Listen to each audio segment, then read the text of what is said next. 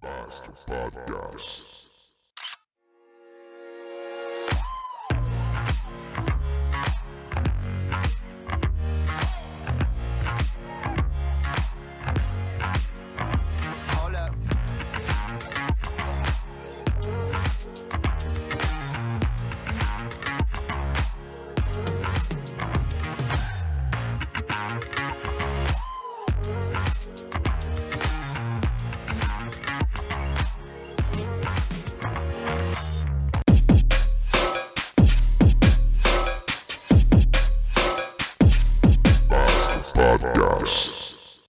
Vendredi le 27 novembre 2020.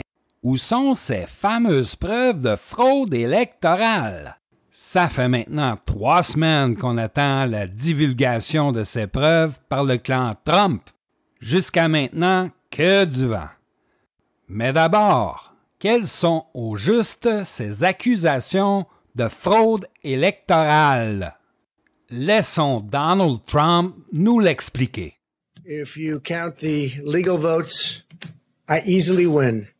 If you count the illegal votes, they can try to steal the election from us. If you, we were winning in all the key locations by a lot, actually, and then our numbers started miraculously getting whittled away in secret, and uh, they wouldn't allow legally permissible observers. We went to court in a couple of instances and we were able to get the observers put in. And when the observers got there, they wanted them 60, 70 feet away, 80 feet, 100 feet away, or outside the building to observe people inside the building. It's tremendous amount of litigation generally because of how unfair this process was. And I predicted that. I've been talking about mail-in voting for a long time. It's, uh, it's really destroyed our system. It's a corrupt system and it makes people corrupt even if they aren't by nature. But they become corrupt. It's too easy. They want to find out how many votes they need, and then they seem to be able to find them. They wait and wait, and then they find them. You see that on election night. We were ahead in vote in North Carolina by a lot, tremendous number of votes. And uh, we're still ahead by a lot, but uh, not as many because they're finding ballots all of a sudden. Oh, we have some mail in ballots. It's amazing how those mail in ballots are so one sided, too. I know that it's supposed to be to the advantage of the Democrats, but in all cases, they're so one sided. We were up by nearly 700,000 votes in Pennsylvania. I won Pennsylvania by a lot. And uh, that gets whittled down to, I think they said now we're up by 90,000 votes. And they'll keep coming and coming and coming. They find them all over and they don't want us to have any observers. Pas très concluant comme exposé. Ça manque de preuves tangibles. Mais qu'en pense ton avocat favori, Donald? The man is a vicious, vicious man. Très surprenant ce commentaire désobligeant sur ton patron, Rudy. Ça pourrait t'attirer de sérieux ennuis. Mais revenons à notre dossier. Possèdes-tu des preuves irréfutables de fraude électorale? Concernant le scrutin du 3 novembre? When you say there's no evidence, uh, Sydney was giving you information that come from affidavits with a very big spike in the vote count at exactly that time. Right up.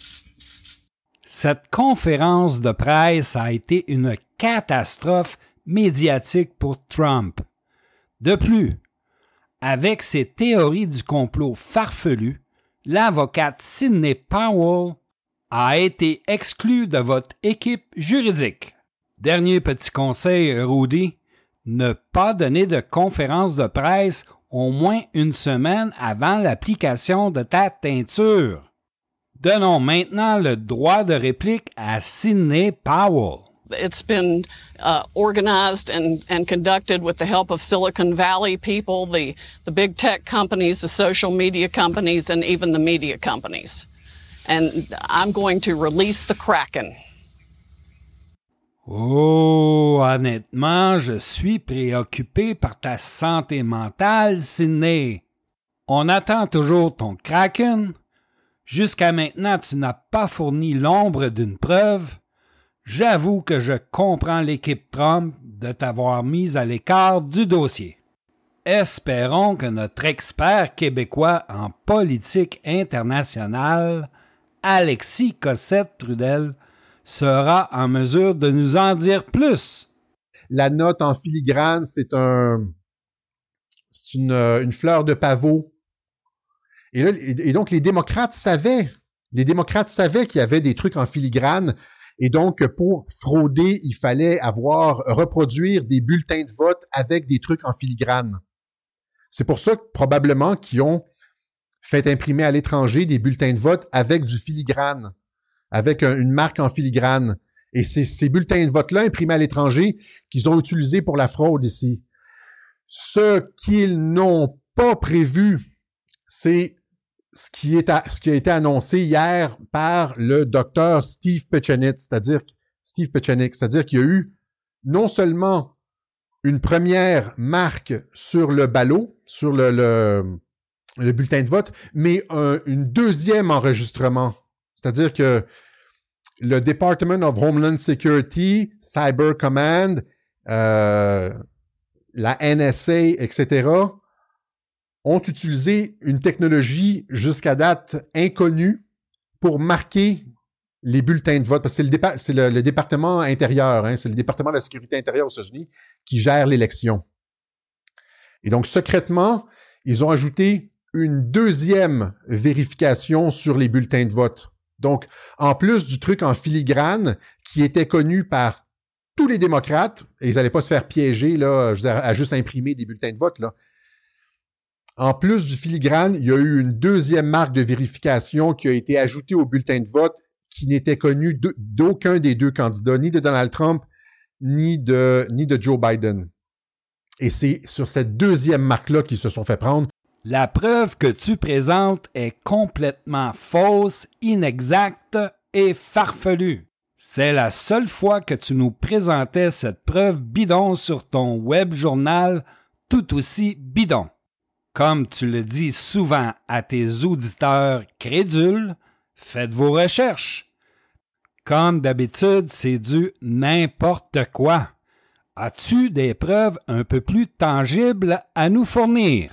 Les preuves vont être déposées cette semaine, c'est-à-dire euh, dans la semaine du, euh, du 23 au, euh, au 26-27 novembre.